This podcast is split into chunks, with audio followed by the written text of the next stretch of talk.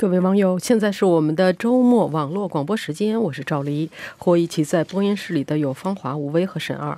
欢迎您收听我们的广播，发表评论和看法。我们的电子信箱是 china at r c i n e t dot c a，我们的新浪微博是加拿大国际广播中文。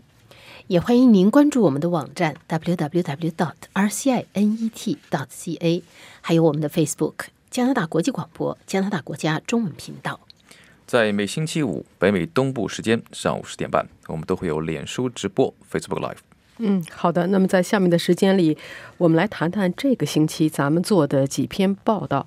芳华，你做了一篇报道，谈的呢是这个，就是加拿大驻中国大使麦加连对中国大陆的官方媒体，还有加拿大的中文媒体呢，最近是关于。孟晚舟的事做出了一些表态，但是呢，也引起了一定的争议。对这个这方面的报道，几乎是咱们是这个星期是每天都有。最主要的是事情的发展是星期二，这个麦加连呢，就是加拿大驻华大使麦加连，对中文媒体，就是包括加拿呃加拿大的中文媒体跟中国大陆的官方媒体，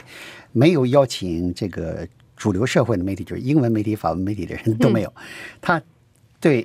孟晚舟这个引渡案呢，发表了看法。最主要的要点是说，有三个理由，就是加拿大的法庭在听取这个引渡案的时候呢，孟晚舟有三个理由，很有很大的这个机会获得法庭胜利。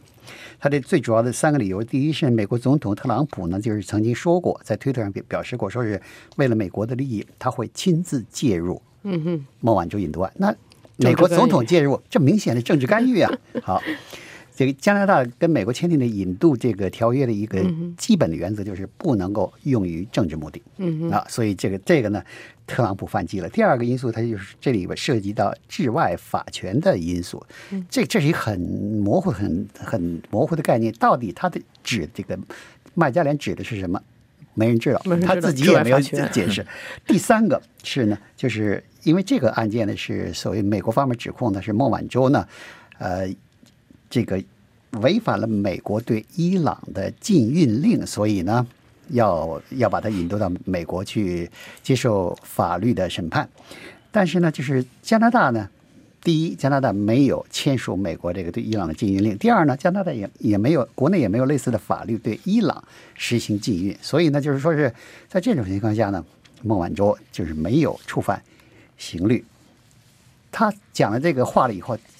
最主要的是有。这是引起了这个反对不少的负面的评论的。最主要是三个方面。第一呢，就说是你是作为嗯加拿大的驻华大使，也是高级官员，他曾经担任过政府部长。嗯，那么你不应该对在法庭将要审理的案件发表看法、发表评论，这是一个基本的原则。他违反这个原则。第二呢，你是作为这个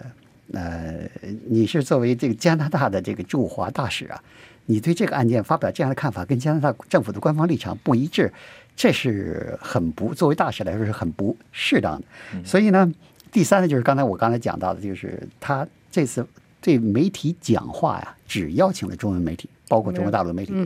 没英文、法文媒体什么事儿，没有主流社会媒体什么事儿。这个这种做法呢，也是很不呃很不常见的做法。所以这个他主要受到了这个呃不少的负面评论。其中最最严厉的，那就保守党领袖在回答记者问题的时候说：“说你呀，我要是总理，早把他炒鱿鱼了。”嗯，反对党抨击很厉害。对啊，特鲁多呢，这次呢，他的这个反应也是很有意思。首先，他回答记者问题的时候，他倒讲了不少话，但是呢，没有直接回答记者提出了两个问题：第一呢，你是不是要炒这个麦加连的鱿鱼？嗯啊，第二个呢，你对。这个麦加连的这个讲话呢，你有什么看法？他讲的对还是错？你你有什么态度？他都他这两个问题呢，他都不给予给予正面的回答。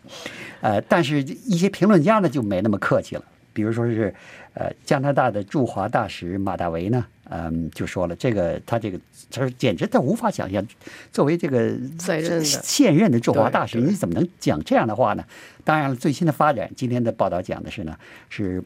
马加连已经承认了，他说：“我这个对中文媒体讲的这个话呢，是呃不正确的，是错误的，不妥当的，而且他也表示了歉意。”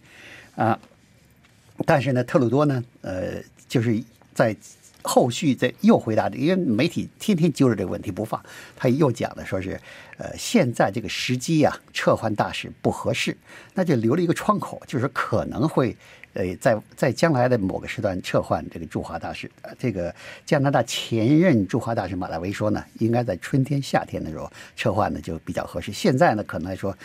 在风口浪尖上，对对，稍微等立刻就把这大使给撤职了。第一是自由党政府面子上太不好看，第二个呢，也确实现在有很多问题呢。新换了一个大使以后，好多问题也也不太容易接受。专家们对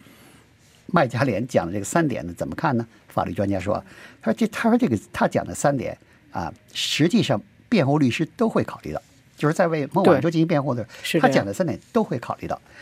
那但是呢，他又讲的，他说麦加连讲的又不全面。为什么不全面呢？他说，比如说是，呃，他说加拿大没有签署那个法律禁运的法律，加拿大本国也没有这个法律。这个呢是，但是呢，美国呢肯定是在这个引渡的时候呢，会强调另一个另一个问题，就是说呢，孟晚舟涉嫌用欺诈的手段欺骗国际金融机构、银行，呃，用欺诈的手段呢来跟伊朗做的生意。那么欺诈罪在加拿大也属于刑事犯罪。那么引渡的这个呃加拿大跟美国引渡条约的一个最基本的叫什么叫双重犯罪原则？所谓双重犯罪原则就是，比如加拿大面临美国的审渡呃引渡的要求，那么法庭就要考虑这个美国指控的这个犯罪行为在加拿大会不会也是犯罪行为？如果答案是是，那么他就会被引渡给美国。但如果说这是只是美国的这个有犯罪行为，在加拿大呢不是犯罪行为，就法官有可能裁决说这不符合引渡的原则。所以最关键的一条就是美国要提出的这个引渡的罪名，在加拿大是不是也是刑事犯罪？嗯，这是关键点。对对所以呢，这个这这个问题呢，我估计这个美国的这个也都是一大堆司法专家，美国司法部在考虑文件的时候也会这个考虑这一点，会提出一个让这个加拿大法庭呢应该同意引渡的这么一个理由。但是这个引渡，即便法官做出这个裁决，最后决定的是加拿大的司法部长。司法部长说，呃，法官裁决了说可以引渡，司法部长才最后签署引渡令。如果司法部长签署了引渡令，孟晚舟还有一大堆的司法选择，他可以对这个部长的引渡令要求进行司法复审。这一复审呢，几个月、几年就没人知道了。对，不过现在是离这个美国给这个提出这个引渡文件的这个最后期限越来越近，越来越近了。一月三十号，一月三十号一月一月30号三十号马上就要到了。对今天已经二十五号了，还有一个礼拜，呃，甚至都不到，所以看看这个事情怎么发展吧。好，谢谢你，芳华。我为你做了一篇报道呢，你是就是我们都知道啊，前不久这个大温哥华本纳比南区的一个可以说是前自由党候选人华人王小表呢，呃，因为这个朋友圈的争议退出了联邦补选。那么现在呢，你又采访了前加拿大新民主党的议员邹智慧，请他谈这件事情。嗯，不是，周邹智慧是就是这个 CBC 采访啊对的 CBC 采访对对 CBC 采访的，就是他因为呃这个他那个朋友圈引起争议呢，主要就是因为他说呃他在他的那个朋友圈里面实际上是一个邀请函，邀请就是选民去为他的这个竞选办公室开张，去呃一个是庆祝，一个就是助力吧，拉票造势。他那个朋友圈说的就是说我作为本区唯一一个华裔候选人，那么现在呢，那那个区的那个选民呢，呃，百分之四十都是华人。他说我们很有可能胜选，打败这个 NDP 的印裔，我的对手印裔辛格。那么这个朋友圈引起的这引起争议以后，很快这个事情处理很快，就马上呃王小宝退选，自由党发表声明说这个。跟我们的这个准我们的价值观不符合，他是他就是他表达的这个意思。这个事情处理很快，问题就是说第二天呢，呃，王小宝又就是在为自己辩解的时候，他说、啊、这个是呃这个是华人文我们的传传统文化，对而且是说中文习惯，说我们就是说我，而且我觉得他好像他没有抓住就是。大家就是他引起争议的那个点，他反复强调的是说，华裔的意思不是中国人，华裔的意思是华裔是是加拿大华人。他在他用英语说，他说华裔，华裔的意思是是 Chinese Canadian，不是不是中国人。但是问题不在这里，呃，然后作为这个邹智慧呢，他是前新民主党议员，也是呃已故的前新民主党领袖，他是政坛老将，对他是政坛老将，是就是雷顿的遗孀，而且嗯他在这之前在多伦多市也曾经当过多年的议员。他对这个就是扯上文化很生气，非常生气。他在接受采访的时候，他说：“我简直找不到词来来形容我现在的这个，就是 怎么样能够就用最严重的说话来说。”他说的这个是非常令人生气。他认为说你。就是，如果是说从客观的来说，每一个族群里面，他都有有人，或者是或多或少都有排外心态，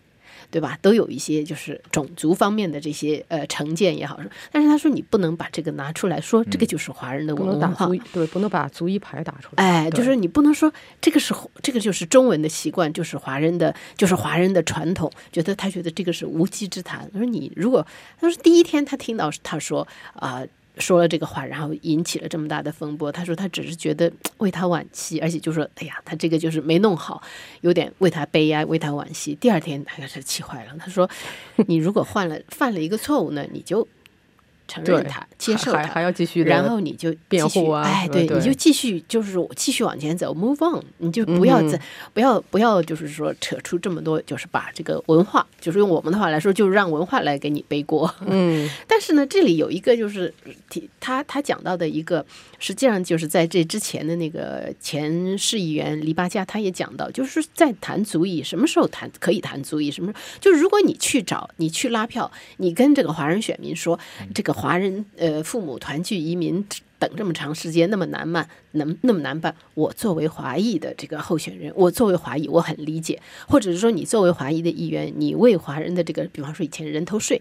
为这个处理，这都是可以的。但是你说我是我在投票的时候，在拉票的时候，你说我是华裔，他是印裔，这个呢就有点就是在加拿大的这个这肯定是很明很清楚的一件事情。对，就是他的那个邹智慧还说，他说这个事情在八十年代前三十年这样说的，好像还还大家还能接受，但是现在三十年过去，就是社会发发生了很大的变化，社会进步了，对，对，现在你不能这样讲对。那么这个事情的后续呢，就是呃，王小宝一开始就是他在为自己辩解的同时，他也提出他想要作为独立候选人参选。嗯但是第二天，自由党呢就马上就任命了另外一个候选人，叫李灿明，也是一个华裔，他也是政坛是在 BC 省议员当过很多年，然然后。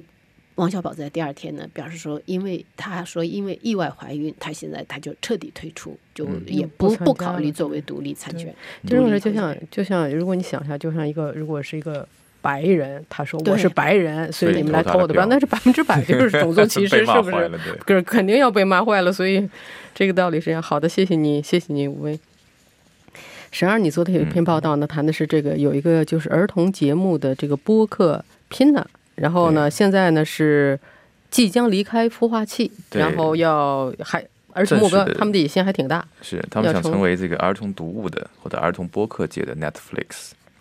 因为这个对呃 Podcast 一直有一个，就现在流行是很流行，但其实有一个问题，就是说呃或者 Podcast 或者播客该怎么样呃盈利或者收费的事情。那么这个很多人觉得 Podcast 肯定都是免费的，对不对？那么就是说，要想让 Podcast 能够真正进入收费的领域，呃，这个他们的这个呃，就是这个 Pina 的这个母公司的这个呃首席执行官、内容执行官呢，他说这个呃有个简单的方法，就是说你把你的内容做到更专业化，做到某一个呃特定的观众群。那你在这个方面，如果说做的比较好的话，你向他们收费的时候，大家就会很容易接受了。那么他举了个例子，就是 Netflix。Netflix 它实际上就是把一些呃影片或者比较高质量的这个影片或者是影视剧吧，它做的很专业，就是做的很好。那么这个平台就是独一无二的，对这样它就能向大家收费，大家也愿意收费，因为呃上面有很多选项嘛，对吧？那么这个呃 Pina 呢，它原来是他们自己这个呃自己每个这。在一个投资的这个群的底下面呢，就是说发展的一个孵化器的一个产品。那么现在呢，他自己觉得呢，是达到一个时间呢，就可以独立出来，成为一个公司或成为一个独立的平台。那么它的收费呢，就呃是每个月七块九毛九美元。嗯，那么它还有一个年费，年费呢每年是七十九块九毛九，看上去好像跟 Netflix 差不多啊，有点嗯，多，差不多，对，有，点多。但是它只是音频啊，对，但它主要是有音频，但它的音频是有目的的。它是因为觉得这个说现在父母有一个很大的担心，就是小孩子在屏幕上花费的时间太长了。那么需要让小孩子呢，实际上就脱离屏幕时间。是这样，那脱离屏幕时间呢，他又要有一定的学习的内容那么听对听啊，有声读物这是一个很好的一个选择。给孩子讲故事，是。这是最传统的对一种，而且你看到在图书馆里，实际上有声读物它实际上价格不低，是对啊，他们图书馆去进的时候，有声读物价格不低，而且他说有声读物一本一份有声读物，它达到有些时候是达到一本就是一套教科书的水平，就很贵的东西。那么有声读物呢，这个产品呢，就是说本身呢实际上是有很多公司在做的，那这些公司呢，它实际上是不会拿出来放到作为 podcast 的，因为 podcast 很多人是觉得是免费的嘛。那么就是说，但是这个产品呢又有过高的估价。那么在这种情况下，就有一种可能性，就是把有声读物的价格降下来，通过一个平台。那么这个 Pina 呢，就想在这个方面呢做一些努力。嗯，是这样的，反正应该是应该是有一定市场的，因为现在很多很多父母都限制孩子看屏幕的时间，那么在这段时间不让他们看屏幕，让他们做什么是？他可以学点东西，对不对而且我我听我是听过他们的节目了，我觉得他们的节目质量还是不错的，而且他们很重要有一点就是说，他们会把以前的很多很多年的那个积累下来的有声读物都发掘出来哦，。都发哦，对，比如说一些名著啊，比如一些儿童读物，它实际上都是有的，都是非常非非常好的，就是那种播音员呐、读出来的嗯很很就专业的声播音员。对，录制的它其实就是把它放在一个平台上。对，如果他知道做，那现在有多少种语言？现在现在当然是英语为主，他们是英语为主，就是那么我相信在中文市场里面，类似的这个平台可能也会有一定的也会出来这个市场。对，好的，好的，谢谢你，沈二。哎，谢谢。芳芳，你做了篇报道呢，谈的是就是加拿大二零一九年这个大选，其实实际上还没有这个这个选举还没有开始，这个整个这个竞选的还没有开始，但是现在呢，这个执政党和主要的反对党已经是在难民移民问题上争的、争的不得了了。由于这个新民主党呢，这个这一次呢，基本上呃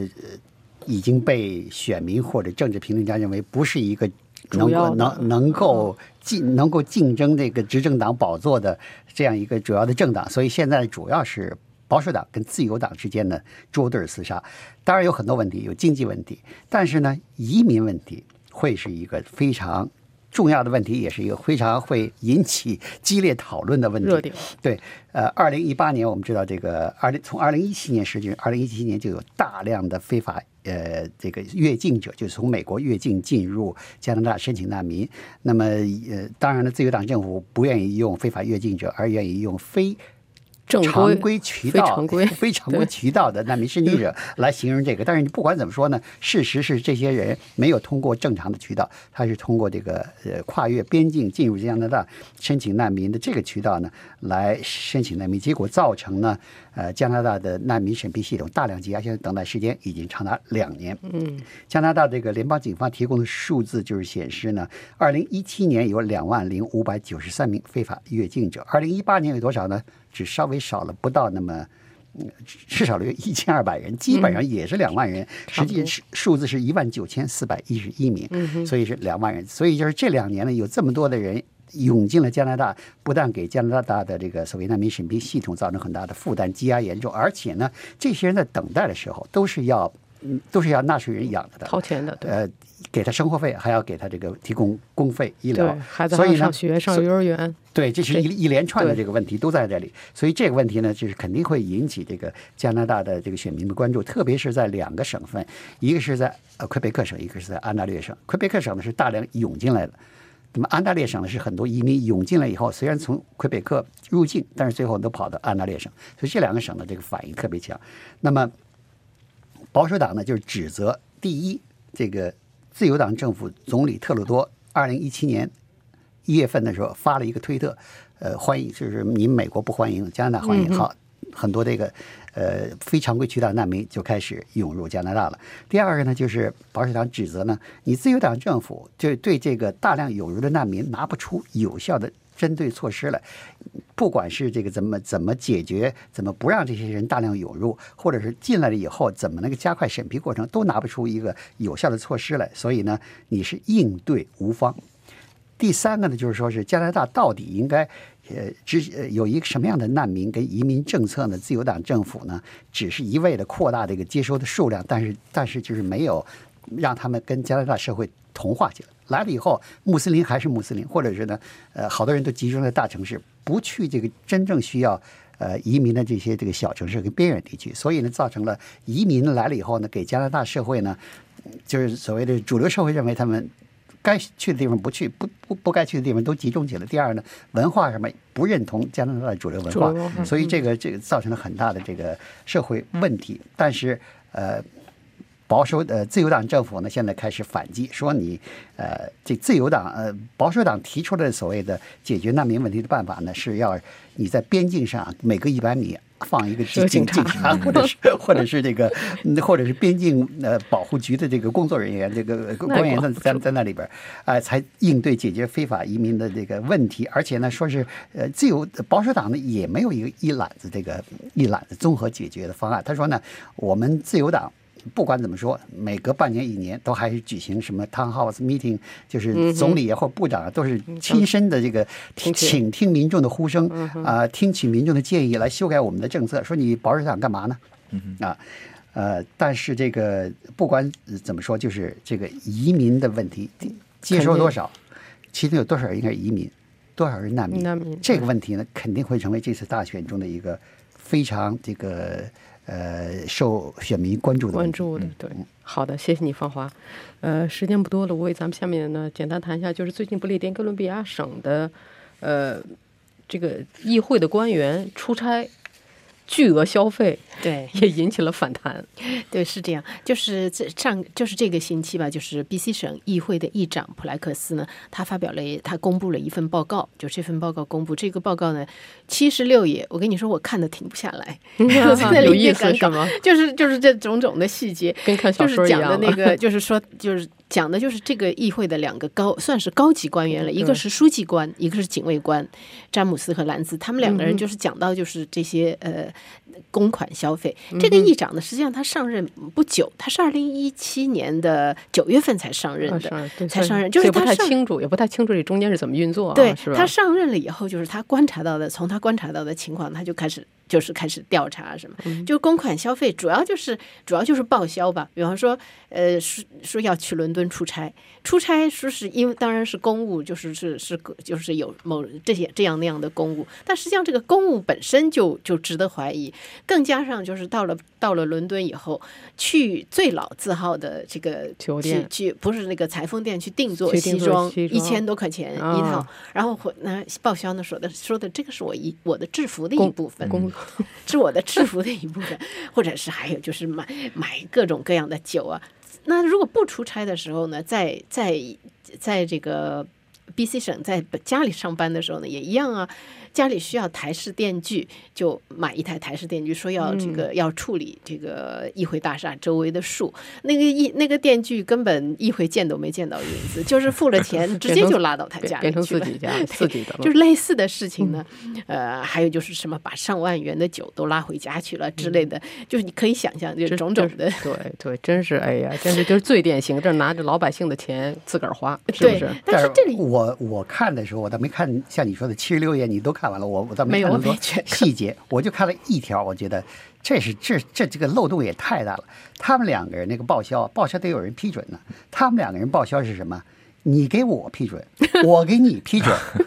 不，还有这个，还有 就是两人要都有一定的要权限要要议长批准，要议长签字的，就是因为他签字签出，签就是签出怀疑来了。但是这里呢，就是在那个不是在我们网站上，别的网站我看到有评论说啊，这个选出来的官员、选出来的议员都那么坏。他们两个人是属于高级公务员，他从八七八十年代就开始工作了。这个就典型的就是中国人所说的“铁打的营盘流水的兵”，铁打的高级官员，铁打的这些高官。但是呢，作为议长，他是过一段时间他就会换的，所以就变成说这两个人就是在这里就在这个地方经营多年。他那个报告里面还提到一个，就是提到的细节，就是他在这个议长刚上任第刚刚上任的时候，这个书记官就跟他讲，就按或者是。就直接或者间接的告诉他，你要跟其他部门联系，比方说管花园的、管厨房的、管那些图书馆的，你要跟这些部门的头目联系，你通过我就可以了。嗯，而且他转过身去又跟那些那些部门的头目说说：“你们要找找议长，